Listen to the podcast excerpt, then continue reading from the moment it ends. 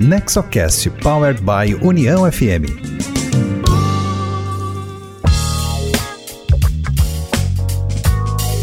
Olá, seja muito bem-vinda, seja muito bem-vindo. Esse é o NexoCast, o podcast sobre governança corporativa, inovação e empreendedorismo voltado ao desenvolvimento com foco nas famílias empresárias, hoje trazendo como convidado especial William Ling. O NexoCast é uma iniciativa do Nexo Governança Corporativa, tem produção da Rádio União e sempre traz um conteúdo da maior qualidade voltado às boas práticas empresariais. Você pode escutar o nosso podcast pelo site do Nexo, que é nexogc.com.br, pelo site da Rádio União, que é uniãofm.com.br, e pelos aplicativos de áudio da sua preferência, como Spotify, Apple Podcast ou Deezer. Siga o NexoCast e receba em seu aplicativo a notificação de cada episódio novo que entrar na rede.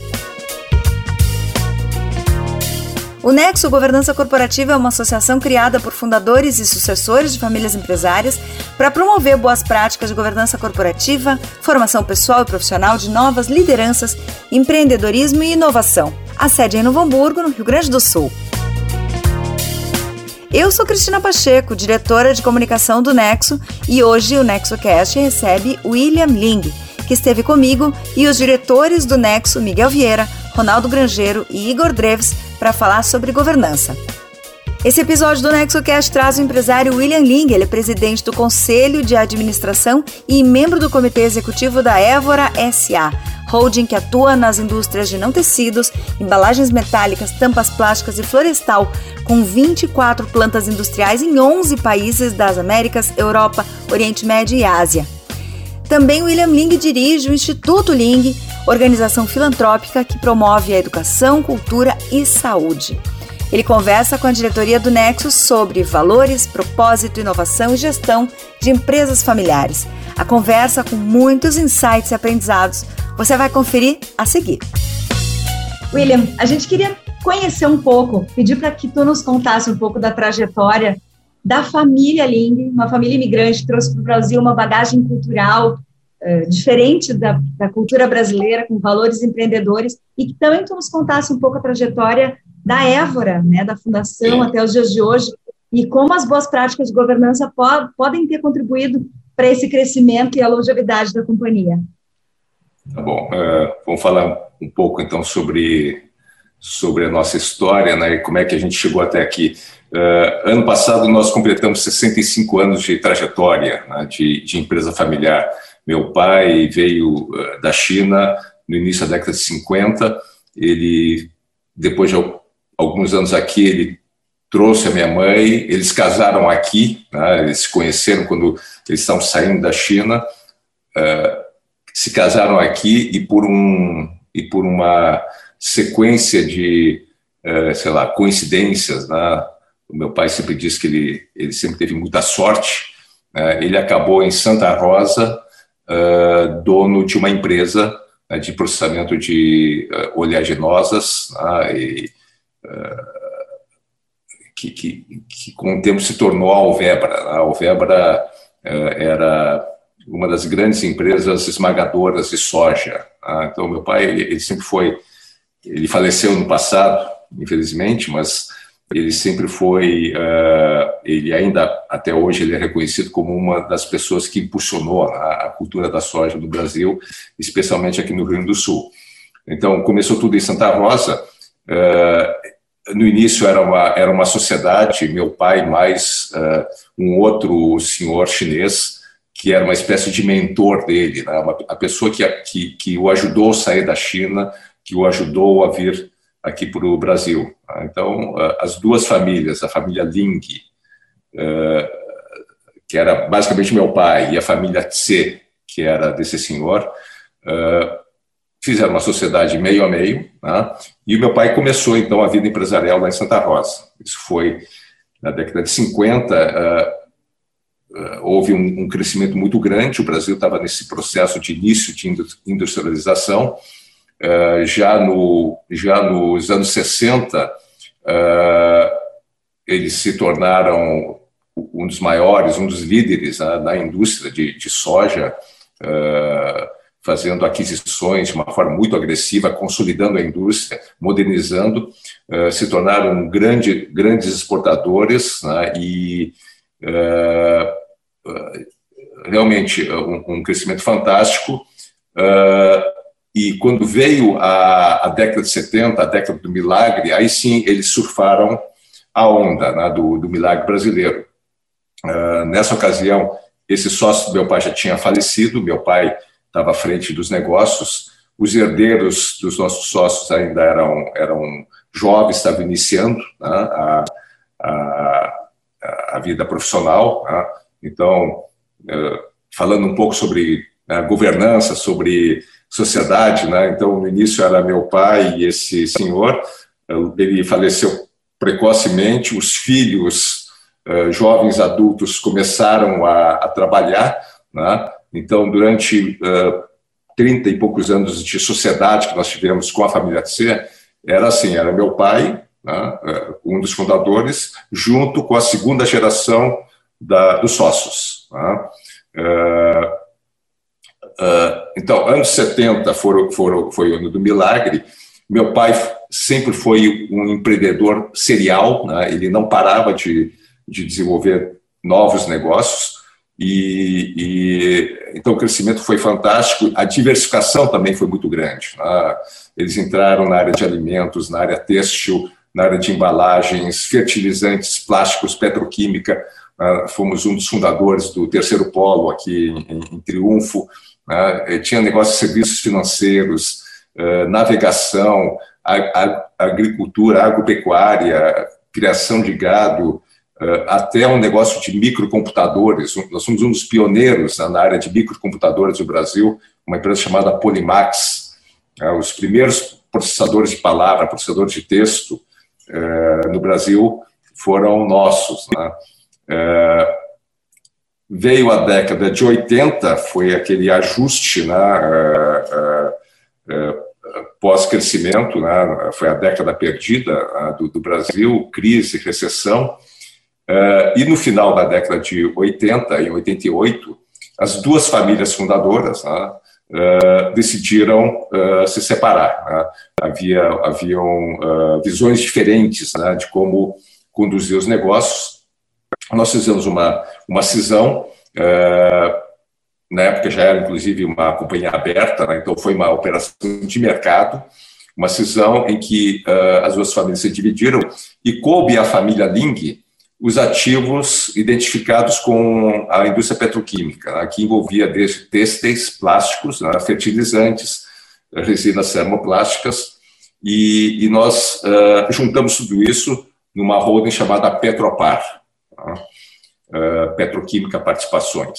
Né. Então, uh, a partir então da década de 90, era basicamente Petropar controlada pela família Link, tínhamos sócios minoritários, né, ações negociadas à bolsa com baixíssima liquidez, né, mas nós tínhamos uns 10% uh, de ações no mercado. Tá? Veio a década de 90, veio o Collor, né, veio abertura da economia, plano real em seguida, tá? e o contexto de negócios no Brasil mudou completamente. É, nós passamos de uma realidade de inflação alta, juros negativos, mercado protegido, subsídios e tudo mais, para uma economia completamente aberta, né? sem pouquíssimas proteções, juros reais os mais altos do mundo, né? os mais altos do planeta, o modelo empresarial que tinha sustentado o crescimento uh, e diversificação uh, nesses primeiros 33 anos, 30 e poucos anos, 35 anos de, de existência, se esgotou. Né? E, e, e, se tornou uh, urgente né? uma, uma, uma adaptação, uma mudança para se adaptar nesse novo ambiente. Né? E aí foi quando deu a primeira transição de gerações. Né? meu pai meu pai já estava com 70 e poucos anos, é, e ele, ele, ele é, abdicou né, da, do comando dos negócios. Eu e o meu irmão caçula, Wilson, assumimos a condução dos negócios. Né? E nós fizemos uma completa uh, reestruturação. Todos os negócios que meu pai criou e, e, e deixou, eles não existem mais. Né? Nós, a gente fala, né? a gente trocou as turbinas de um Boeing em pleno voo. Né? O, o, avião continuou e a gente foi trocando as turbinas. Né?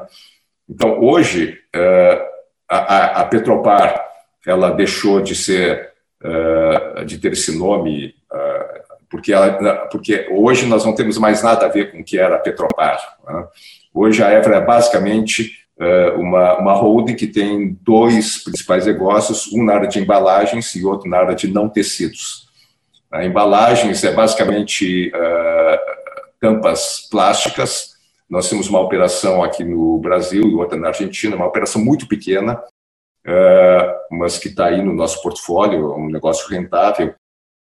Uh, nós temos uma joint venture com o segundo maior produtor mundial de latas de alumínio, né, latinhas para cerveja, para refrigerantes, para suco. Uh, hoje, com a falta de embalagens, no, no, no, não só no Brasil, no mundo, estão é, colocando água mineral, cachaça, vinho, uh, o que vocês podem imaginar está sendo invasado em, em, em latas. Né? E nós somos o, então, o segundo principal produtor de latas no Brasil.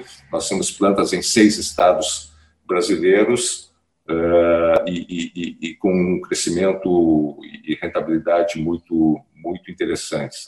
Uh, o nosso maior negócio uh, é o negócio de não tecidos. É um negócio 100% controlado por nós, pela família, pela Évora.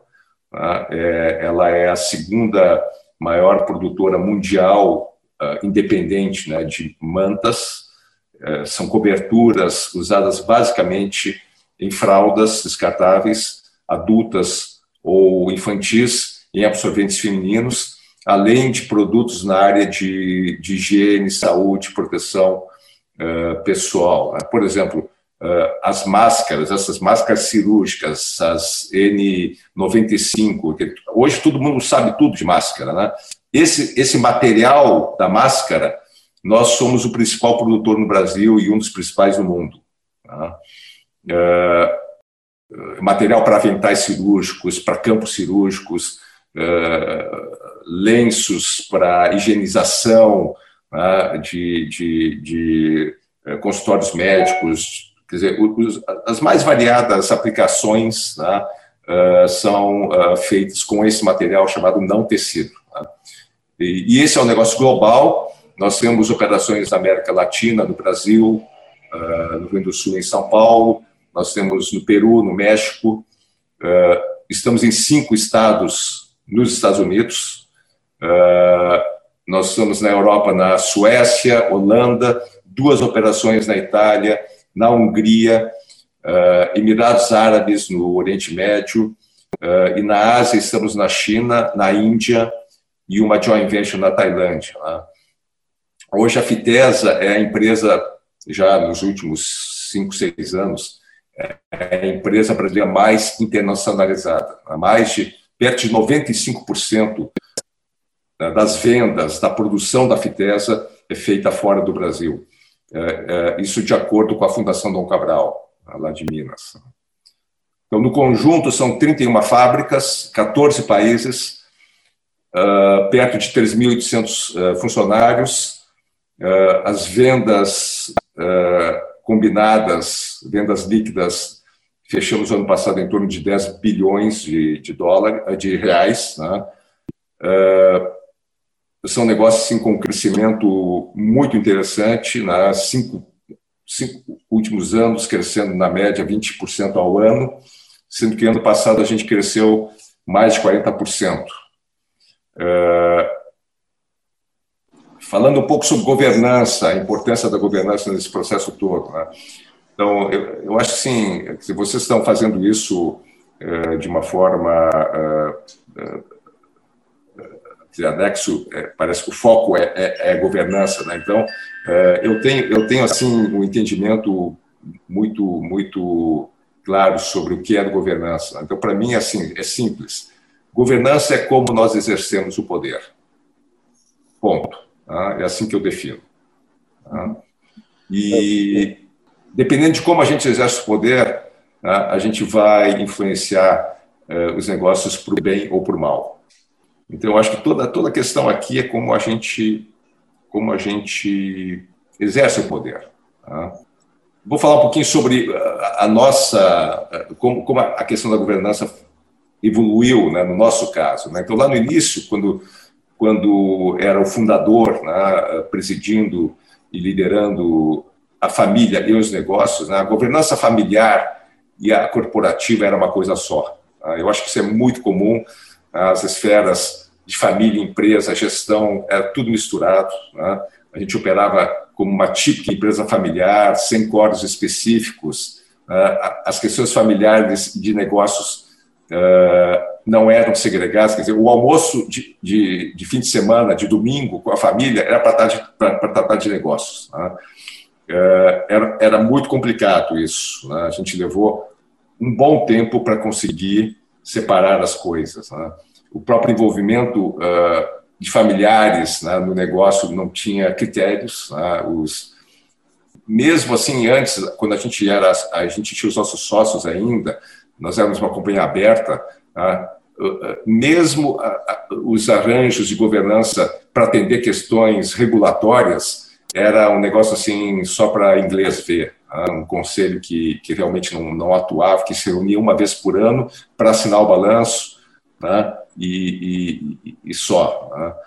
Uh, a própria relação entre as duas famílias, né? eu falei, era uma relação de, de sociedade meio a meio, uh, um dos maiores conglomerados industriais do Estado, e, e, nunca houve um acordo de acionistas, nunca houve um documento que regulasse o, esse, essa, essa sociedade. Né? Então, durante 33 anos, foi tudo na base do fio do bigode, né? da, dos laços de respeito, reciprocidade e confiança, né? que tem muito a ver também com a, com a cultura chinesa. Né? Uh, o confucionismo tem esse negócio de reverenciar os mais velhos, né? Então, os filhos, assim como meu pai era extremamente grato né, ao, ao sócio dele, que foi uma espécie de mentor para ele, né, quando o sócio dele faleceu, ele prometeu que iria cuidar dos filhos do sócio. Né? E os filhos do sócio também uh, tinham assim uma, uma uh, veneravam meu pai, né? o viam como realmente um alguém né, que estava lá, uh, em quem eles podiam confiar. Né? Então foi uma relação assim muito muito boa, muito harmônica. A própria divisão, a própria separação das famílias foi uh, foi um processo muito uh, bem conduzido, né? Então, uh, quando é que começou a, a, quando é que a gente começou a trabalhar com esses conceitos né, que vocês defendem, né? Melhores práticas, tudo mais foi quando a segunda geração começou a se envolver. Né? E, quer dizer, as famílias, as famílias cresciam, né? os filhos se tornaram adultos, né? Eh, os filhos já tinham filhos também, né? a terceira geração já estava já tava, já existia, né? já tinha nascido, né? Eh, os negócios cresciam, né? E então a, a complexidade da, da, da, governança ela, ela aumenta, né? e vem a premência de dizer, olha, ou a gente faz alguma coisa ou não vai dar certo. Né? Então, lá no início da década de 2000, a gente já estava trabalhando de uma forma é, muito intensa né, é, nessa questão. já tinham essas quatro estirpes familiares né, da segunda geração consolidadas, né, o casal fundador.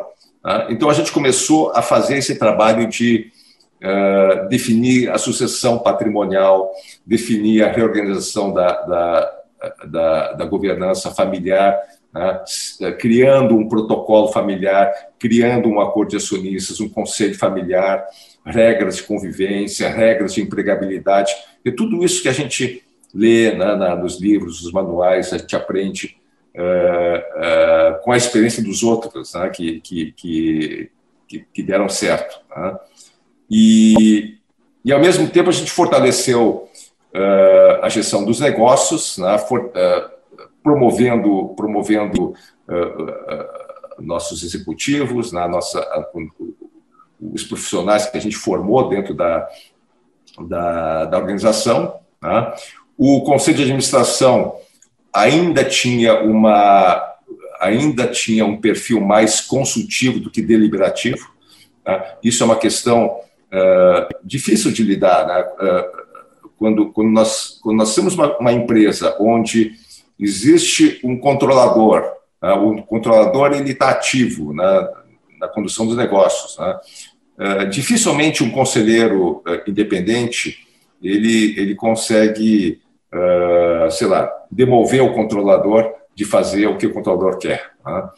quer dizer, quando a gente fala esses, esses, esses manuais né, de, de, de, governança, eles se aplicam muito para corporations, né, com empresas, e, e, foi daí que surgiu mesmo, né, toda, todas as práticas de governança, né, surgiram do, lá dos, Estados Unidos na Europa, né, onde nós temos uh, empresas sem controle definido. Né.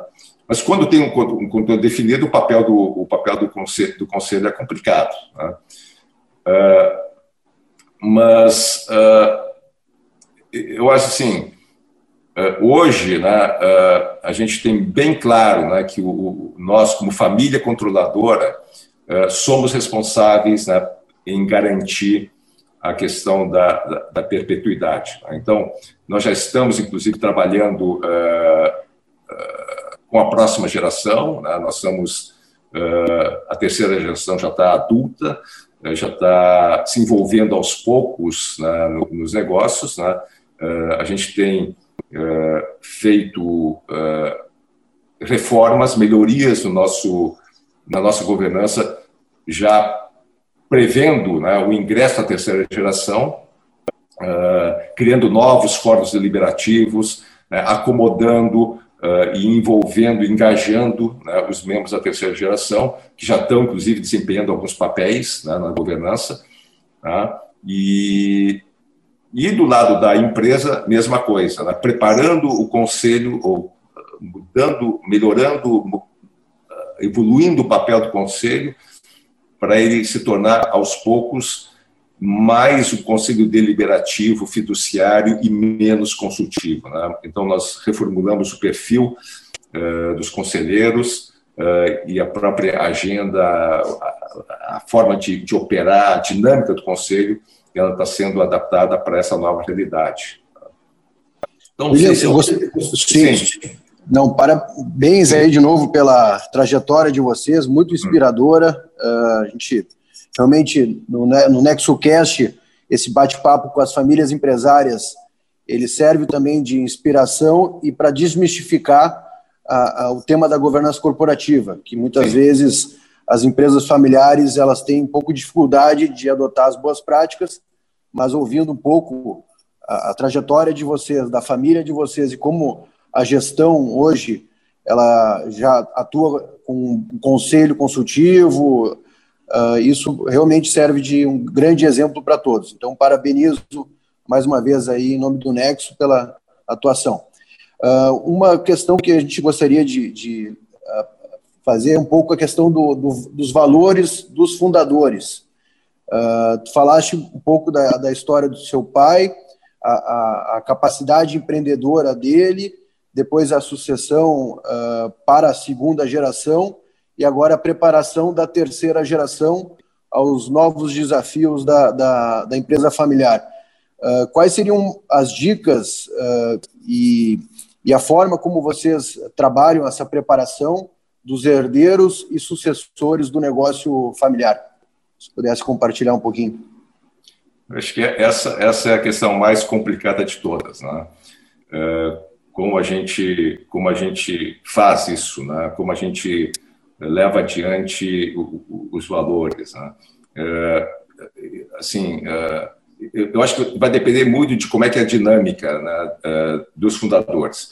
Se a gente está falando de várias famílias fundadoras, né, nós várias empresas que são várias famílias fundadoras, né, possivelmente o que o que o que o que fez com que essas famílias fundassem a empresa, se tornassem sócias, sejam apenas alguns interesses comuns uh, de negócio. Uh, cada um tem um estilo de vida pessoal uh, completamente diferente dos outros. A gente tem muitos casos assim. Né? Então fica muito difícil você chegar e dizer, padronizar um certo conjunto de, de, de, valores e querer que as famílias adotem isso. Isso é, é impossível. Né?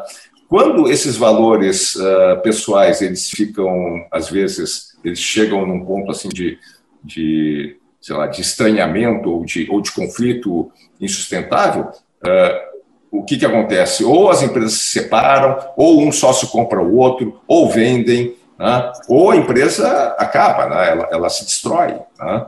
Uh, no nosso caso, por exemplo, com a família TC, a gente tinha visões bem diferentes de como conduzir uh, os negócios. A gente sentou e disse: olha, melhor cada um ficar com um pedaço e, e levar adiante a sua maneira. Né? E, e, foi o que nós fizemos. Né?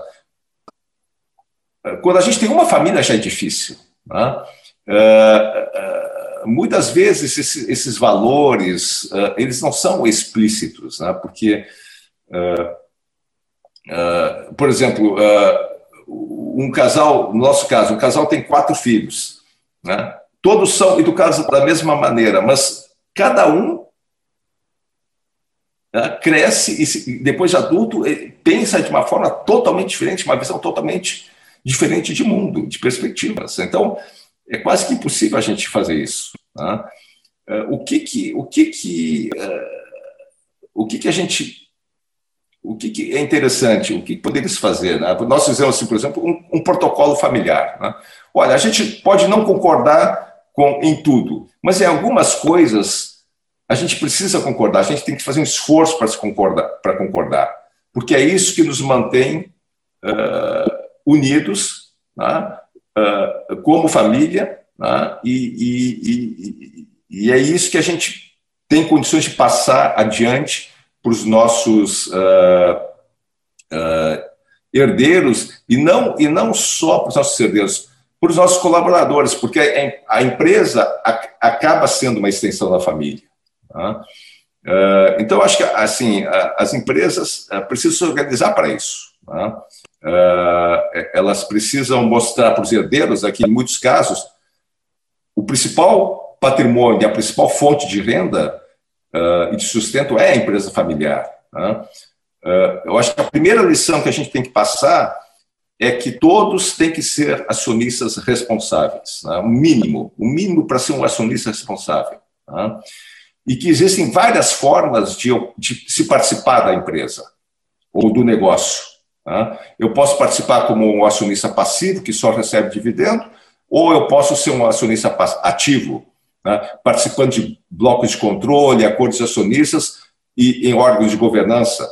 Eu posso participar como gestor, eu posso participar da governança familiar, né? em conselhos apenas, em conselhos de sócio, participar no family office, na parte de investimentos, na filantropia. Existem N formas de, de, de envolvimento. Né? Uh, claro que isso, quanto maior for a empresa, quanto maior, quanto maior for o negócio, mais oportunidades uh, se abrem. Né? Eu acho que cada estirpe familiar tem que cumprir o seu papel né, de, de, de, educar os seus filhos.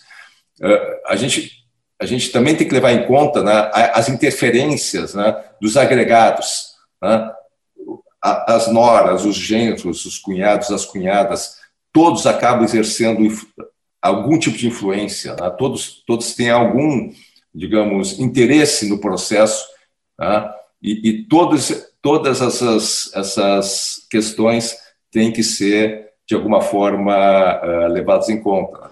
Uh, uh, herdeiro e, e, e, sucessor são coisas diferentes. Tá? O sucessor o sucessor ele tem que ter, de alguma forma, a, a, o perfil de líder. Né? Ele, tem que, ele tem que ser aceito né, pelos demais né, como liderança. Né? Ele tem que se qualificar para isso.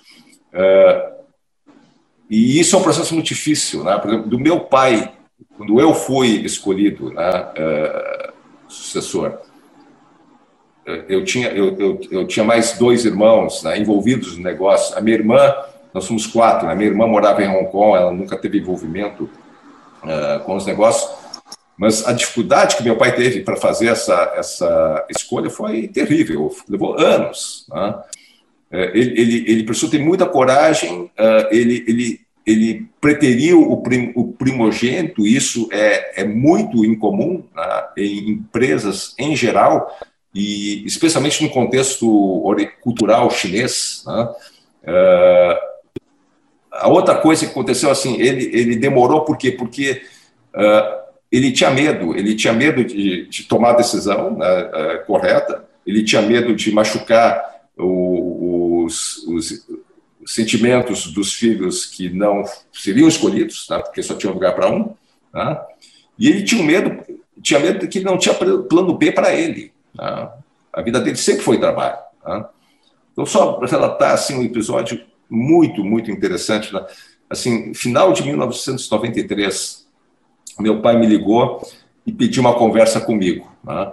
E, para minha surpresa, ele disse: Não, eu, eu, vou até a tua casa, porque isso nunca acontece. Né? É sempre assim: Olha, preciso falar contigo, vem aqui. Naquele dia, ele foi na minha casa. Eu me lembro, era, um, era um, até um dia de tarde. Né? E ele chegou, sentou e disse: Olha, é o seguinte, foi direto ao assunto.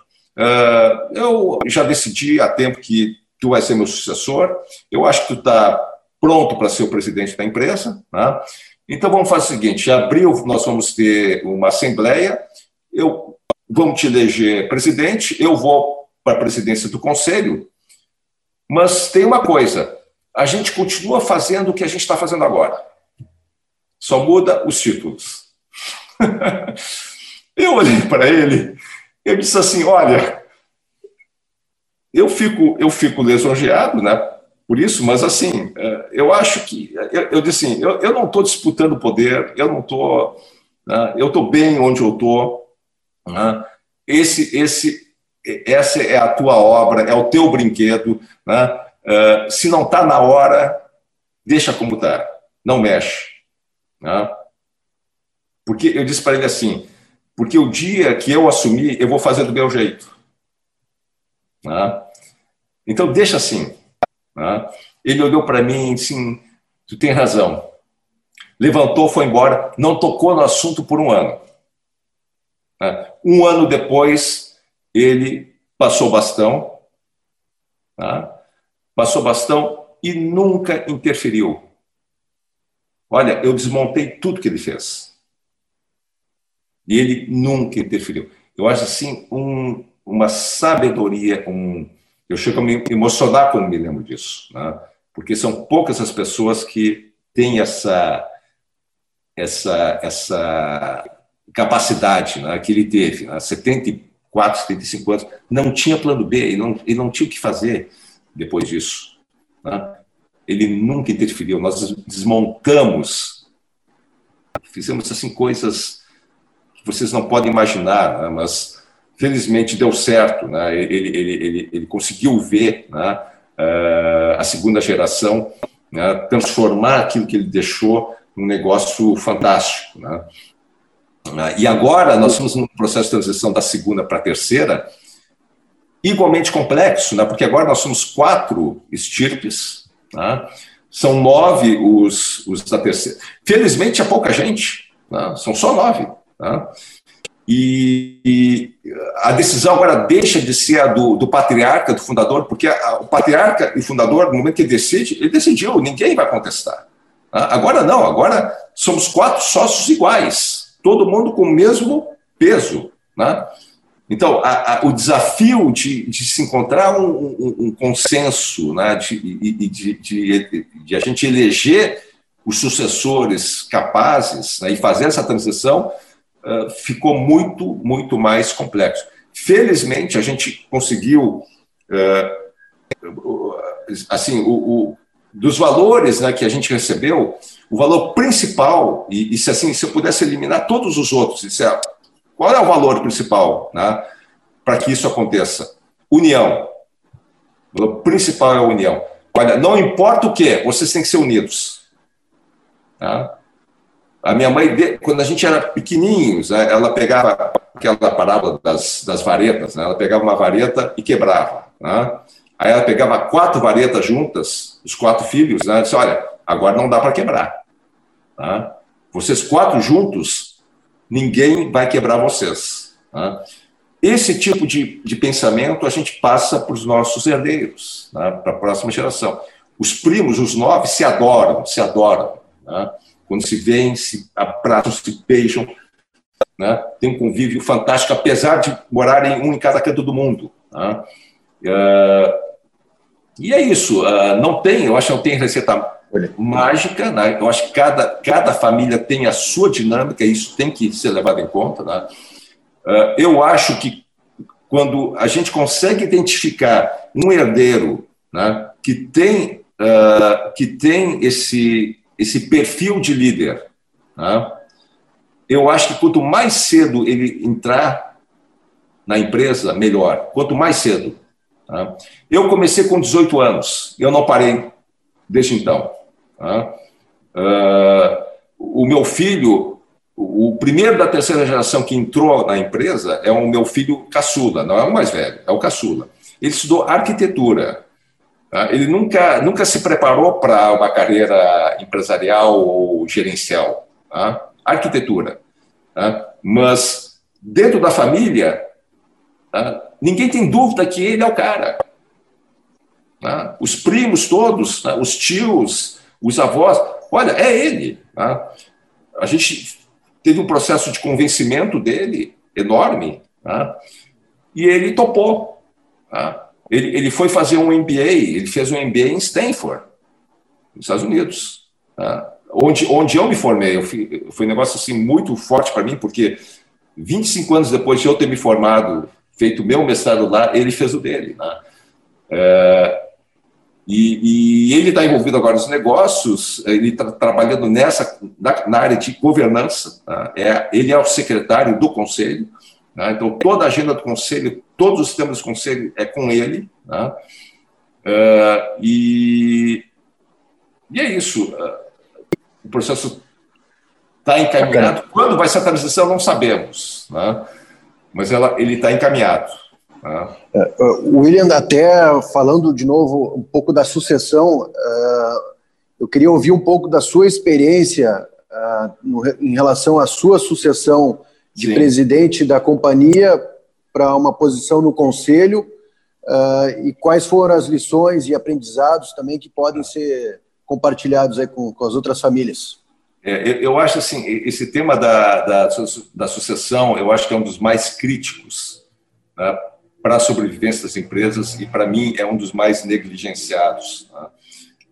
Você sabe, né, 70% das empresas familiares não chegam à segunda geração, né, só 10% chegam à terceira. E a gente fala das empresas familiares, mas não é só das familiares, é das empresas em geral. Não sei se vocês sabem que a média das empresas S&P 500, nas né, 500 maiores empresas americanas, as mais valiosas, a média de idade delas é 20 anos, é uma geração. Tá? 60 anos atrás, a média era 60 anos. Tá? Então, o, o problema, as duas principais razões né, para a mortalidade das empresas é, primeiro, incapacidade de se adaptar à mudança do ambiente. Tá? Segundo, sucessão mal conduzida. São essas duas razões. A gente vai ver da raiz tá? por que, que, a empresa sumiu, por que, que ela quebrou, por que, que ela foi vendida. A raiz está numa dessas duas situações. Ou uma sucessão mal conduzida, ou o mercado mudou e a empresa não se adaptou. Então, eu, eu, eu costumo dizer né, para a minha equipe: né, indústrias e mercados são ecossistemas darwinianos né, são regidos pela seleção natural. Quem não se adaptar rapidamente morre. Né? E se a gente for, se a gente for uh, estudar genética, seleção natural, a gente vai ver que a seleção natural privilegia não apenas a espécie que se adaptou, mas a espécie cuja adaptação favorece sucessores. Tá?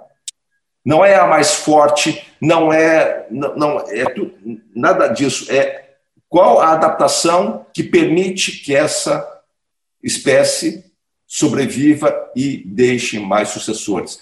Então, a natureza, né, a natureza da vida é essa. E, e, e, uma empresa não deixa de ser um organismo vivo. Tá? Então, cada, cada empresa, cada, cada nova liderança, ela vem para cumprir um mandato diferente uh, do anterior. Tá? A cada mudança de, de ambiente, né, a gente tem que ver, a estratégia tem que mudar, tá? e até que ponto o, o líder que está aí é o mais apropriado, o mais adequado para o desafio. Tá? Então, quando se deu a, a sucessão do meu pai para mim, foi num contexto de mudança total de mercado no Brasil. Plano Collor, plano real, né? E o meu pai, ele chegou e disse assim, puxa, eu não sei jogar esse jogo. Né? Ele passou o bastão para nós, ele não interferiu, e ele esticou a corda até onde deu. Ele tentou até onde deu. Né? Foi, foi, a gente estava já prestes de dizer: olha, nós vamos quebrar, se não fizer alguma coisa. Né? Ele largou, né? mas felizmente a bomba não estourou nas nossas mãos. A gente conseguiu desarmar a bomba né? e fizemos a transformação completa dos negócios. Eh, as bases para a expansão foram construídas. Né? E aí eu, eu já tava, eu tinha menos de 50 anos. Tá? Eu estava 10 anos eh, à frente dos negócios, né? e eu senti que tinha gente embaixo querendo subir na minha equipe. Tá? Uh, eu, tinha, eu tinha um executivo que eu tinha perdido para o mercado. Tá? O, rapaz, o rapaz, a pessoa que hoje é o CEO, o presidente, principal executivo de todo o grupo. Essa pessoa começou a trabalhar comigo como estagiário, quando ele tinha 20 e pouco, ainda, ainda estudante de engenharia. Ele fez toda a carreira comigo. Em determinado momento, ele disse para mim, William, eu vou embora, tá? porque eu, não, eu quero mais e a empresa não me oferece mais. Tá? Eu disse para ele, Silvério, vai embora, tu tem que ir embora mesmo. Ele recebeu uma, uma proposta fantástica de uma telecom, foi na época do boom das telecoms. Ele disse, olha, Silvério, tem que ir mesmo, eu no teu lugar iria também. O dia que eu tiver uma coisa para ti, tu volta. Passou três anos, eu trouxe de volta. Tá? Mas para trazer ele de volta, eu tive que abrir espaço, criar espaço para ele. Tá? Esse executivo liderou a internacionalização da Fitesa. Ele transformou a Fitesa na empresa, uma empresa de 60 milhões de dólares, quando ele, menos 60 milhões de dólares quando ele assumiu uh, 2005, 2006. Hoje ela fatura mais de um bi esse ano vai faturar um 200, um 300 bilhões. Tá? Ele conduziu esse processo. Né? Eu fui atrás dele porque eu sabia que ele tinha condições de fazer isso. Tá? Então, eu já tinha feito o meu papel, que era o de reestruturar os negócios, criar as bases para o crescimento, fazer o trabalho duro né, de, de fechar negócio que meu pai deixou para mim. Tá? De liquidar, simplesmente liquidar, fechar, olha, sucateia. Tá? É, eu fiz esse trabalho, downsizing, demitir gente, é terrível. Né? Mas eu sabia né, que tinha gente na minha equipe, profissionais formados dentro de casa, com, primeiro, mais capazes que eu, né? e segundo, com muito mais gás do que eu. E eu precisava cuidar de outras coisas. Eu precisava cuidar da governança familiar, preparar a terceira geração, né? pensar na estratégia. Uh, uh, desenvolver outras iniciativas do Instituto Ling, o Centro Cultural. Eu fiz, quando o Centro Cultural foi um dos primeiros projetos que eu fiz depois de deixar a, a presidência, uh, outras iniciativas filantrópicas. Uh. Então é isso. fizemos já, eu fiz uma transição e, e, depois de 15 anos já foi feita novamente. Nós já estamos com o quarto presidente. E uh, a gente, dentro da empresa, uma coisa assim que sempre foi regra para nós, né? E eu, pessoalmente, eu, desde adolescente, eu acho assim, eu sempre me cerquei de gente mais inteligente que eu, gente mais competente que eu. Eu estudei no colégio militar, eu era um aluno mediano, eu conseguia passar por média, tal, mas ali raspando. Mas os meus amigos eram os melhores alunos do colégio.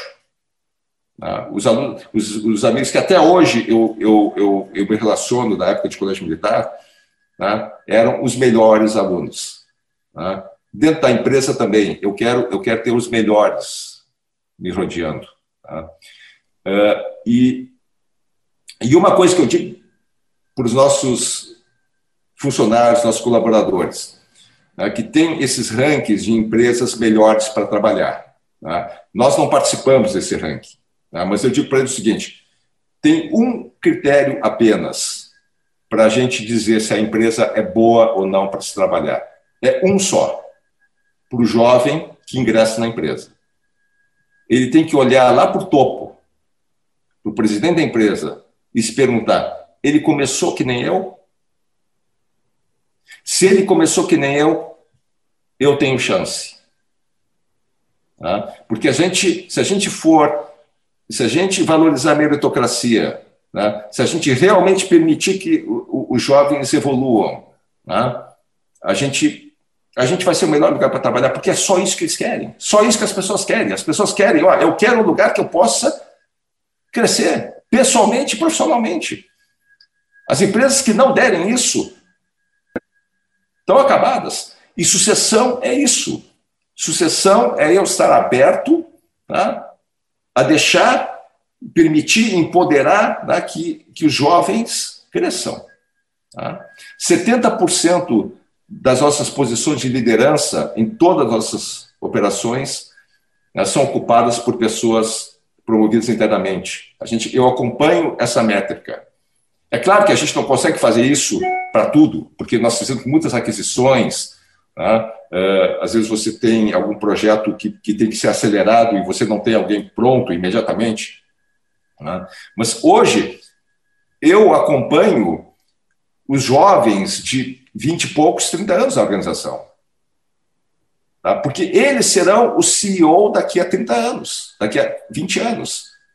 Tá? A gente tem um processo de sucessão imediato, que é se dá um acidente, se alguém ficar doente, tem que ter alguém pronto para substituir. Mas certamente o, o sucessor do Silvério, que é hoje é o, é o, presidente, ele hoje é um rapaz, uma, uma menina, né, que está lá com seus 30, 30 e poucos anos, né, e que está com todo o gás para crescer. Tá? O, próximo, o próximo presidente vai sair desse grupo. Muito bom, William. É fantástica, inspiradora essa, essa cultura organizacional que vem da família, essa estratégia de valorizar as lideranças e preparar elas desde cedo. Eu gostei muito dessa metáfora também da empresa como um organismo vivo, né? Que é a empresa Sim. que vai sobreviver, é que melhor deixar preparados seus líderes. Fantástico. Uh, a minha pergunta ela vai muito uh, quanto à importância do conselho de administração. Né? Ele é hoje considerado como uma das principais estruturas da governança corporativa dentro de uma companhia. Uh, quais são os principais papéis né, que considera assim, no conselho para garantir e contribuir para a longevidade da organização e também uh, a participação de trazer conselheiros independentes de fora da empresa para uma visão diferente aí dentro da companhia. Tá. Não, é, esse tema aí é, é, é, excelente. Tá? Para mim, tem dois, dois principais papéis do conselho. Tá? Primeiro é mitigar o problema principal agente, né, o dilema da agência. Tá? Quer dizer, uh, como é que eu, como é que eu eh, como é que eu faço convergir né, os interesses né, dos gestores com o dos acionistas. Segundo, é assegurar que os gestores estão tomando as decisões corretas, acertadas e executando de maneira competente. Tá? Uh, e, e, e, como é que eles fazem isso? Como é que eu acho que eles fazem isso? Tá? E assim, é, para mim é, é, é, uma coisa, é uma coisa assim também tentar definir em uma frase, né? É fazendo as perguntas difíceis. Né? Eu, eu vou, eu, a gente tem as reuniões de conselho acontecem né, todo ano, várias vezes por ano, né? E, e, e aí uma vez um, um executivo, na terminada a reunião, o pessoal é muito aberto, né? Aí ele diz assim: ah, pô, William, eu não sei por que, que a gente faz essas reuniões, esses conselheiros aí, os independentes especialmente, né? eles não entendem nada do nosso negócio, né? Eles fazem as perguntas aí que não tem nada a ver, né? aí eu disse assim para eles, mas é exatamente para isso que eu quero eles. Né? Eu quero, eu quero gente aqui que vai fazer perguntas né? que se tu conseguir responder direito, sem enrolar, de forma objetiva, é porque as coisas estão indo bem. É porque tu está com as coisas na mão. Né? Porque se eles começarem a fazer pergunta e tiver que enrolar e não tiver resposta tal, eu vou ficar preocupado. Né? Então, eu, o conselheiro tem que atuar assim. O conselheiro tem que fazer as perguntas difíceis, as perguntas que às vezes a gente até fica constrangido de fazer. Né? E eles têm que ajudar os gestores a tomar as decisões difíceis também. Né? Eu preciso ter conselheiros que tenham passado por essas situações já. Tá? Os meus conselheiros todos já foram CEOs de grandes empresas globais. Né? É assim que, que, eu, que eu montei o atual conselho. Né? Ele tem que trazer uma bagagem de principal executivo de uma operação global, intensiva e capital, uh, hipercomplexa, como a nossa. Né? Porque ele vai, ele vai saber aonde, aonde que ele tem que botar o dedo, aonde que vai doer. Ele, como executivo, ele passou por isso. Tá? Ainda passa. Eu tenho uma, uma conselheira que ela é CEO da, da Solvay, a antiga Rod aqui do Brasil, é uma empresa conhecida. Né? Ela toca toda a Solvay na. A Solvay é um grande conglomerado químico belga. Né? Então, ela, ela é responsável pela região América do Sul e ela toca uma divisão global de negócios deles, que fatura mais de um bilhão de euros. Né? uma engenharia química, né? ela dá meu conselho, ela sabe onde dói, né? quando, o, quando o sapato aperta. Né? Então, ela sabe que perguntas ela tem que fazer para o CEO, para os executivos. Né? E na medida que eles saibam responder e deem resposta, pô, respondeu bem, né? tá com, tá com ele, ele sabe como lidar com isso. Isso me passa tranquilidade, é isso, só isso que eu quero. Então, para mim é isso. Os conselheiros independentes eles trazem essas perspectivas de fora, essa experiência de fora, e eles não estão emocionalmente comprometidos com o negócio. Eles não estão comprometidos com a decisão. Não importa, porque isso não vai afetar a remuneração deles, não vai afetar em nada. Eles, eles, eles, eles nos ajudam a decidir, eles opinam de uma forma mais isenta e fria. Né? Eu acho que esse é o grande valor que, que eles trazem. Muito bom. É realmente muito importante né, essa visão externa, né, alguém é, de fora da empresa para trazer esse contraponto né, e essa percepção diferente. Uh, vamos falar um pouco sobre a questão social e ambiental, né, que hoje Sim. vem ganhando cada vez mais importância dentro das empresas, né, em épocas de pandemia isso acho tornou ainda um, uma, ganhou uma visibilidade, uma importância maior ainda. Uhum. É, nós sabemos que a família Ling ela já é bastante engajada com ações de filantropia, né, muito antes disso, desenvolvimento aqui da comunidade, é, e eu queria que tu falasse um pouco mais como tem sido essa abordagem de hoje esse termo ESG, né, Environmental, Social and Governance, uhum. na Évora e na própria família Ling. Certo. Bom, isso aí virou, virou moda, né? É, é, virou a pauta do momento, né? E, e, e, e não tem como as empresas uh, não deixarem de olhar isso uh, com, com atenção. Né? Especialmente aquelas que precisam acessar mercado de capitais, né, ou que tenham eh, uma maior interface com o público em geral, que estão mais sujeitas né, ao, ao escrutínio, aos holofotes da imprensa, né, da, da, opinião pública. Essas realmente, essas empresas vão, elas realmente têm que acordar para isso. Né. Eh, então, dessa pauta, a questão de governança, para mim, é a, é a, mais tranquila de todas. Né. Governança é uma coisa que é comum a todas as empresas. Quanto melhor forem as práticas, melhor, melhores uh, forem as práticas, uh, todos se beneficiam, não tem, não tem dúvida. Quanto à questão social ambiental, uh, eu acho a gente assim, é claro que, né, que as empresas têm que atuar visando mitigar externalidades né, negativas dos seus negócios, né, evitar evitar causar danos para a comunidade, evitar poluir, fazer o máximo né, para fazer o tratamento da água direito, né, para eliminar resíduos de uma forma correta.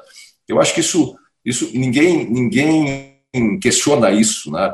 E, se, e se houver uh, externalidades positivas, também, né, como potencializar isso. Né? Mas eu acho assim, eu acho que tem que tomar uma cautela para que essas pautas não se transformem em atividades fins. Tá? Porque, assim, em raríssimas situações, as empresas vão dispor de expertise, né, de competência para lidar com questões que são típicas de governo, tá? típicas de, de ONGs. Tá? Então, é, é, é, as empresas correm um risco né, de desviar um pouco a, a, o foco né, e os recursos né, de suas atividades fins preponderantes, né, do, do, seu objetivo social. Né? Uh, por exemplo, no nosso caso, a gente, claro que a gente tem muitas iniciativas né, para a comunidade. Né? Bom, só em aplicação de incentivos fiscais, né, uh, são, são, são, são dezenas né, de entidades no Brasil todo que a gente apoia. Agora, no início da pandemia, quando houve enorme escassez de material né, de, de, de proteção, nós doamos mais de, perto de 2 milhões de máscaras, nós doamos quase 100 toneladas de material né, para produzir aventais cirúrgicos. Foi um, esforço enorme, isso a nível de Brasil. Né?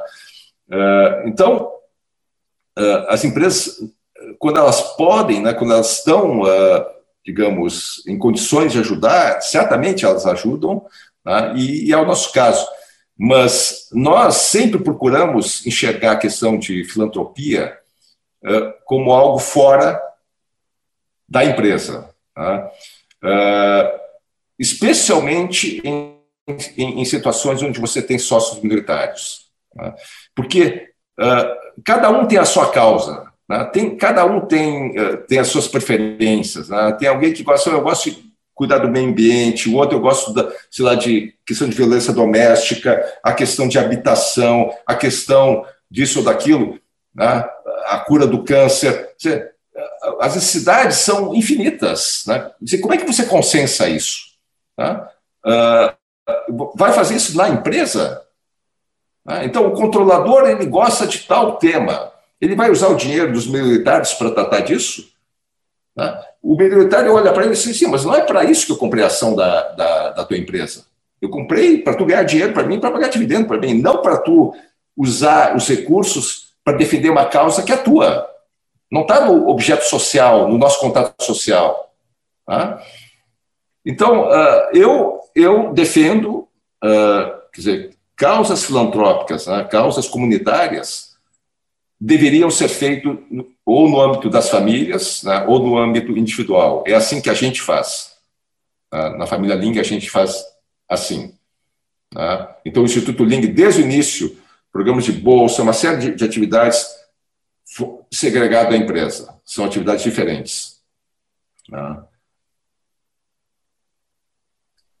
Muito legal, William, bacana.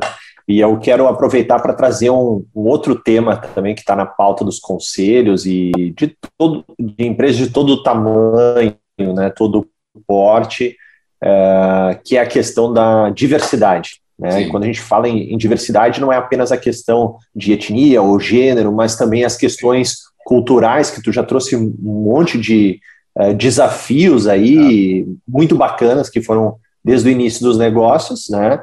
Questões sociais, que a gente acabou de falar também, mas profissionais com expertise diferentes, né?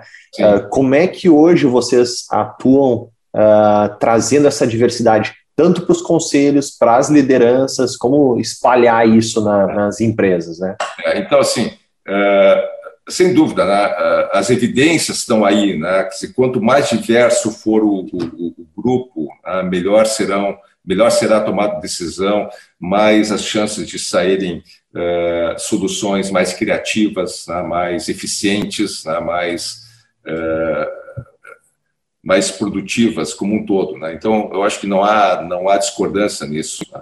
Uh, nós, por sermos uma empresa atuando em 14 uh, países, né? e, e, e, aqui no Brasil, em, em sete estados, né? nos Estados Unidos, em cinco estados, quer dizer, uh, isso, só isso, né? é um caldo de diversidade incrível. Tá? Quer dizer, nós temos todas as principais etnias do mundo né, trabalhando nas nossas operações. Né? É, a questão de gênero, né? eu tenho vários, vários, não, alguns né? executivos né? que são uh, que são homossexuais, né? Uh, nós temos várias mulheres uh, em, em, posições de, de liderança C-level, né? como o pessoal gosta de falar, né? mas nós nunca fizemos isso assim de, de forma uh, proposital. Né? Uh, é assim porque é assim, porque o, o mérito, né, que é, é, é, é, o critério número um, né, mérito, qualificações, a qualidade da contribuição, é isso que pauta, em última instância. Né? e, e a própria, a própria, o próprio conselho que nós montamos hoje, né? então nós somos sete conselheiros. Né? Dos sete conselheiros, três são ex-executivos, quer dizer, eu, ex-executivo e acionista, o meu irmão, caçula, ex-executivo também e acionista, né? o nosso ex-CEO, o nosso ex-presidente né? uh, da holding, uh, que recém se aposentou e ingressou no nosso conselho, né? e é, quatro que nós chamamos de externos, independentes. Né? Cada um com um, um, uma, uma experiência uh, diferente, tá? uh, um perfil etário assim na faixa dos 40 e poucos até os 70, tá? Porque esse, é, essa é outra questão. Né? eu, eu, tá muito claro para mim que os próximos conselheiros que eu trouxer para o meu conselho vão ter menos de 50 anos. Tá? Porque eu, eu privilegio mandatos longos. Eu quero um conselheiro entrando hoje com 40 e poucos, 50 anos, que fique conosco 20 anos. Tá? Uh, e, e, tem que, e tem que trazer realmente aquilo que eu comentei, né? essa, essa, essa experiência, essa bagagem, como principal executivo de uma operação grande. Porque é dessas questões que a gente que ele vai ter que lidar no nosso conselho. Tá? Uh, tem, tem, uma, tem uma frase interessante, um pensamento interessante, que diz assim: olha, uh, as empresas, né, gente, uma empresa só consegue ser uma empresa global se estiver sendo liderada com pessoas com pensamento global. Tá? Porque senão, senão as empresas elas, elas são do tamanho da sua liderança, tá? do, do tamanho a, a abertura da empresa é, é, é, é, do tamanho da abertura da cabeça dos seus líderes. Tá? Então, quanto mais uma visão de mundo, quanto mais uma experiência global a pessoa trouxer, melhor, no nosso caso. É, disso, é, é isso que eu busco. Tá? Então, se é homem, se é mulher, isso não importa. Eu, felizmente, achei uma mulher, tá? CEO de uma empresa europeia global. Tá? Ótima, mora em São Paulo, brasileira, experiência na Europa, é um currículo fantástico, jovem, super jovem, né? fantástico. Né? Um, outro, um outro conselheiro é um alemão, é um alemão que está radicado no Brasil há muito tempo, também foi ex-presidente, ex-CEO da Votorantim Cimentos, ele foi ex-CEO global de uma divisão da BASF, de mais de um bilhão de euros também. Dois empregos na vida, dois empregos na vida. É isso que eu quero. A minha conselheira também, um emprego único. Né? praticamente dois empregos, Shell e depois Roger Solvay. Né? O, o, o, outro também, mesma coisa, uh, BASF e Votorantim, dois empregos. Uh, o Fausto, que é o mais sênior do nosso grupo, dois empregos, um banco e Alcoa, ele foi CEO da Alcoa do Brasil. Tá? Esse tipo de gente que eu quero, porque as, eu, uh, os meus executivos são assim, eles tiveram um ou dois empregos na vida só. Porque eu quero isso, eu, quero, eu quero que começou como, como aprendiz, como estagiário e virou CEO, que é o caso do, do Walter, de Singer. Ele começou como aprendiz na BASF e virou CEO de uma divisão global deles. Tá? Eu disse, Walter, como é que a gente faz isso dentro da nossa empresa? Esse tipo de, experiência que quero que ele traga. Tá? O Eduardo Gentil é nosso, é nosso. Ele, eu sei que ele teve, o Miguel comentou que ele teve com vocês, né? O Eduardo Gentil é nosso conselheiro. eu não trouxe o Eduardo Gentil pela, por, pelo fato dele ser da Cambridge. Né? Eu trouxe pelo fato dele ter sido do BNDES, dele ter sido do Goldman, JP Morgan. Né? Ele é um cara que conhece mercado de capitais, uh, e, e, essa é uma questão importante para nós. Né? Uh, uh, o fato de ele ser da Cambridge, puxa, isso é um extra, que eu não estava na minha conta, mas é um extra super, super bom, né? porque ele ele ajuda também nessa questão da governança familiar. Então, é, é, é assim mais ou menos que a gente estruturou o nosso, o nosso, o nosso modelo aqui. Muito legal, um belo, belo exemplo aí a ser seguido. Uh, e aí, entrando nessa, nessa questão global, né, com tanto Sim. portfólio de empresas diversas, de conselho diverso, Uh, como é que vocês lidam hoje? Está sendo trabalhada a questão de estratégias de inovações, né? Como é que vocês conseguem gerenciar tanta inovação? E quando a, quando a gente fala inovação, a gente não está olhando só para o produto ou serviço final, né? Mas a questão de inovação na cultura também, Sim. né? Inovação nos processos e, e como levar isso para essas empresas globais. Uh, bom, felizmente, ontem a gente estava conversando, inclusive, Miguel uh, me, me, provocou um pouco sobre isso, né? Uh, felizmente, os nossos negócios, eles são pouco vulneráveis né, a, essa, a esse fenômeno de transformação digital. Né? Os nossos produtos são produtos que você não consegue digitalizar né, e, e, são todos são todas operações B2B. Né? Então, é claro que eh, tem muita inovação, muita coisa nova acontecendo na, na, na chamada indústria 4.0. Uh, eh, sempre que tem alguma coisa nova, a nossa equipe traz e incorpora nos nossos processos. Né? Então, nós temos um, nós somos, nós somos, nós temos só 3.800 funcionários para 10 bits de faturamento. As nossas linhas são todas muito automatizadas. Nós temos plantas extremamente robotizadas. Né? Então, eh, eh, esse é um trabalho que esse é um trabalho que ocorre eh, o tempo todo. Né? O, o, o, a nossa abordagem, a nossa estratégia é o seguinte: é melhoria contínua. Né? É fazer sempre mais e melhor com menos. Né? É uma das nossas práticas de gestão isso, digamos, é a essência do, do Kaizen, né, dos japoneses. Né? Então, assim, todo dia melhorando, todo dia inovando. A gente não está querendo uh, descobrir algo revolucionário, tal, porque isso sai muito caro, né? uh, raramente você acerta. Né? Então, a, a, questão é a melhoria contínua sempre. Né? Foco, foco uh, nisso. E, e aí, eh, eu acho que a grande mensagem que eu, que eu teria nesse sentido, e é assim que a gente procura trabalhar, é o seguinte: ah, eu falei sobre a questão de, de empresas serem uh, uh, organismos sujeitos né, à, à seleção natural. Né? Uh, mas aí tem, tem um detalhe: né?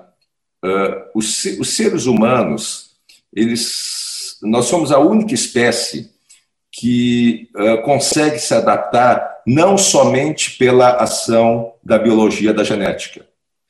Nós somos a única espécie que consegue fazer adaptações através da cultura. Tá? Uh, a gente consegue mudar hábitos, a gente consegue uh, acumular aprendizados, inventar coisas novas, mudar o, o ambiente ao nosso redor, transformar a natureza a nosso favor. Né?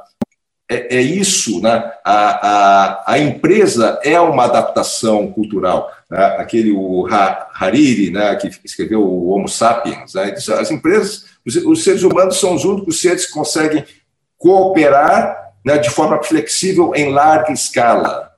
Né? E, e também são os únicos que conseguem viver em ficções, as suas ficções. A empresa é uma ficção criada pelo homem. Né? Então, a empresa é uma adaptação uh, cultural, né? é um organismo complexo, criado pela imaginação uh, humana, que adquire personalidade própria, que é capaz de evoluir também, né? mas não no sentido biológico. A empresa não tem genética, não tem. A empresa, a seleção natural dela se dá pela adaptação cultural. Se a cultura não permitir né, o favorecimento da inovação, o triunfo, eu sempre digo, é, o triunfo do novo sobre o obsoleto. Tá? Deixar o passado para trás, não se apegar emocionalmente. Se eu fosse apegado aos negócios, ao legado do meu pai, eu não estaria hoje falando com vocês aqui. Tá? Eu tive que apagar. E, e, meu pai me ensinou isso, sempre. Tá? Quando a gente se separou lá da Alvebra, ele disse, a, a coisa que ele criou, a, a, origem dele foi soja, tal, eu disse, não tem problema. Tá? A gente faz outra coisa. Tá? Não se apegar ao passado, ao, ao, ao legacy, ao legado. Tá?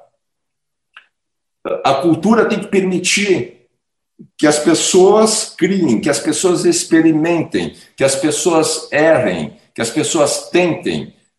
Tem que ser uma cultura de tolerância e de estímulo à destruição criativa, tá? do, do, do Schumpeter. Né? Destruição criativa, você tem que acabar com o passado para criar o novo. Tá? Essa é a grande barreira à inovação das empresas. As empresas são muito fechadas, são muito opacas, são muito rígidas, né? É, empoderam pouco, delegam pouco. Tá? Eu, eu acho que esse, esse é o grande é o grande a grande recomendação que eu dou. Né? O, o, as nossas equipes elas têm que elas têm que ser estimuladas a experimentar, tá? é, aprender com os erros. Tá?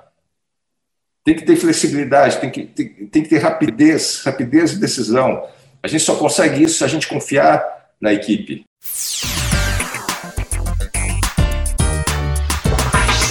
E agora eu quero te pedir para compartilhar, que a gente sempre tem nesse, esse nosso momento aqui no, no, no, podcast, uma dica, uma sugestão de algum conteúdo que tu gosta, que tu acha que te inspira, uh, se tu puder trazer para a gente algum livro que tu Sim. gosta. Então agora é contigo. Tá. Bom, uh, esse ano da pandemia, uh, eu, não me lembro de ter lido tanto. eu, li coisas novas e eu reli coisas também que eu tinha uh, livros que eu tinha em casa. Então, eu, li muito sobre geopolítica, né, porque uh, uma das primeiras coisas que. Eu acho que um dos temas né, de debate que surgiram durante a pandemia foi isso. Né, as grandes potências, né, no meio da pandemia, como é que elas vão sair? Né, como é, quem vai ser hegemônico nisso? Né? Agora tem as, a guerra das vacinas tá? a briga dos Estados Unidos com, com a China, a Rússia. Então, eu, eu, eu, eu, achei, eu achei aqui dois livros de, de sobre geopolítica. Né? Um é o The Revenge of Geography, do Robert Kaplan, o outro é Prisoners of Geography, do Tim Marshall. que fala muito sobre o papel da geografia, né? na, na determinação de, de como as, os povos, né, os países se desenvolveram e se comportam até hoje. Né? Uh, li o livro do Kissinger uh, sobre a, on China, né, sobre a China, uh, também para entender um, pouco melhor a China. Né? Eu, eu, tenho opiniões sobre a China, mas eu acho que a gente tem que aprender mais sobre China. Né? A China quer um, um, um papel hegemônico na, no mundo e, e, a gente tem que entender muito bem. Né? Vocês notaram que eu falei muito sobre seleção natural, adaptação cultural, tudo isso. eu reli um livro, um livro fantástico do Daniel Lieberman, é um professor de biologia de Harvard, biologia evolucionista. ele escreveu um livro sobre a história do corpo humano. Tá? Então, ele conta uh, por que, que nós somos assim uh, fisicamente uh, e como surgiram as doenças. Tá? Ele fala que as doenças são adaptações culturais que contrariaram a natureza biológica do homem. Tá? O homem fez adaptações culturais em função né, da mudança de ambiente, tudo para se adaptar. Tá? Algumas tudo bem, deram certo e, e, e daqui a 100 mil anos vão se refletir na nossa genética, outras não deram tão certo, né? criaram as doenças que no passado não existiam, como diabetes, como a, a doenças como cárie, né? doenças uh, do coração, osteoporose, são coisas que os nossos antepassados não, não sabiam o que, que eram. Então, um livro muito interessante, é, chama-se The Story of the Human Body, uma coisa assim. Sobre o tema da nossa conversa, eu procurei, eu, eu procurei assim pensar uh, sobre empresas familiares, sobre governança. Uh, então, dois livros para recomendar. Um é Dynasties, Dinastias, David Landis. Ele é um historiador, eu tenho, eu já li, tinha lido outros livros sobre dele, sobre história, né? e ele escreveu um livro que fala sobre os ciclos de ascensão e declínio de grandes, de grandes uh, famílias, né? como Ford, Rockefeller, Rothschild, Agnelli, Toyota, Uh, então ele conta né, e, e, mostra as similaridades né, disso né, nas famílias em geral. Uh, algumas mais duradouras, outras nem tanto, né? mas a história meio que se repete. Né? E um outro livro que é super atual, que é o livro da Malu Gaspar, A Organização, né? que conta sobre a história da Odebrecht. A ascensão, né? o esquema de corrupção que, que todos nós conhecemos. Né? Eh, a Malu foi a mesma que escreveu sobre a, a, a, a saga lá do Ike Batista? Uh, não me lembro do livro também, uh, o nome, mas uh, eu li o livro também, muito bem escrito, riqueza de detalhes sobre a dinâmica familiar, os conflitos dentro da família, o, o, o, os processos sucessórios, né, do Norberto para o Emílio, do Emílio para o pro, pro último. Marcelo? Cultura, o Marcelo, a cultura, né? A cultura uh, da família da, e da empresa, né, que, que ela é, ela, ela, uh, eu conheço isso porque eu conheço, eu me identifiquei muito porque porque uh, nós somos sócios da Odebrecht na petroquímica. Eu convivi muito com muito vários personagens que estão no livro. Eu tinha contato assim muito próximo, né? E uh, estudei a TEL, a Tecnologia Empresarial Odebrecht. Eu acho fantástico, assim como como pensamento empresarial, eu acho fantástico o que o Norberto Odebrecht lá, o, o, o patriarca, o fundador lá, eh, escreveu. Né? É muito, muito profundo. Né? É um tratado sobre gestão, sobre, sobre o que é ser empresário. Né? Mas, de alguma forma, eles se perderam ao longo do caminho, né? por ganância, por arrogância, né? por questões pessoais, a gente vê lá as questões pessoais muito mal resolvidas dentro da família. Né? Então, assim, é uma matéria-prima, é um livro, é 500 e poucas páginas, é, sobre, falar sobre ética empresarial, compliance, governança, estratégia, relações, uh, sucessão uh, familiar, uh, sucessão empresarial, relações familiares, é um prato cheio. Né? Essa seria, seria a, minha, a minha dica para vocês. Maravilha, obrigada. William, muito obrigado. Que aula hoje, hein? Fantástico, olha, realmente o um conteúdo riquíssimo. Né? Eu estou ansioso para ouvir novamente tudo isso, uhum. muitas anotações, mas realmente muitíssimo obrigado. Acho que vai ser de excelente proveito aí é. para toda a comunidade, participantes do Nexo, esse conteúdo todo. É. É, com certeza a gente vai revisitar o, esse, essa conversa aqui, porque não deu para anotar tudo no, no caderninho, muitos insights, aprendizados, orientações. Eu acho que a gente precisa constantemente estar revisando, né? E, e, fortalecendo isso com os familiares também dentro dos negócios. Então, acho que o pessoal do Nexo vai acolher super bem os ensinamentos e, o, e muito obrigado por compartilhar pela dedicação do tempo. A gente sabe que é complexo isso, né? Não, o Miguel, uh, ontem eu comentei com o Miguel, né, uh, que eu me sinto muito à vontade de falar sobre esses, esses temas, porque esse é o tema uh, sobre o qual eu me concentro, né, dentro da, da empresa. Tá? Uhum. Então, uh, eu tenho, eu e meu irmão, a gente, isso aqui é assim para vocês entenderem a dinâmica, né? Uh, a gente faz uma dupla, né? O, o, Wilson é o meu irmão caçula, ele, ele gosta muito de finanças, ele gosta de ver números, ele gosta de ver contratos, ele, ele gosta de discutir, negociar essas coisas. Tá? Então, ele cuida dessa parte. Tá? o que ele decidiu, está decidido, nem né, nem discuto. Tá?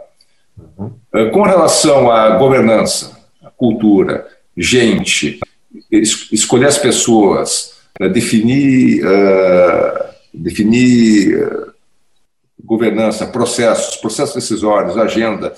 Uh, o Wilson, ele disse, William, tu toca. Tá? Então é isso que, isso que eu faço, isso é o meu, o meu dia a dia.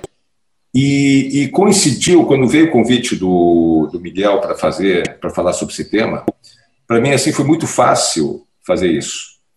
Por quê? Porque o Eduardo Gentil uh, e os meus conselheiros independentes, eles me provocaram, uh, porque eles, eles disseram assim, olha, nós nunca, nós nunca estivemos ou participamos de uma empresa com as características da Évora. Tá? Eles já eles têm uma experiência, o Eduardo Gentil lida com inúmeras famílias, está em outros conselhos. Isso, ah, William, isso não existe. O que vocês fazem é diferente. Tá? Eu quero entender o que está por trás disso. Tá? E aí eu disse, tá bom, eu vou fazer uma apresentação para vocês sobre os princípios norteadores disso. Tá? E eu preparei o material, essa apresentação está pronta, e eu, algumas coisas que eu falei para vocês hoje, eu extraí desse material, né, que fala sobre a filosofia empresarial, nossa, os princípios filosóficos, científicos, né, sociológicos, uh, que fazem com que a gente acredite nisso né, e pratique isso.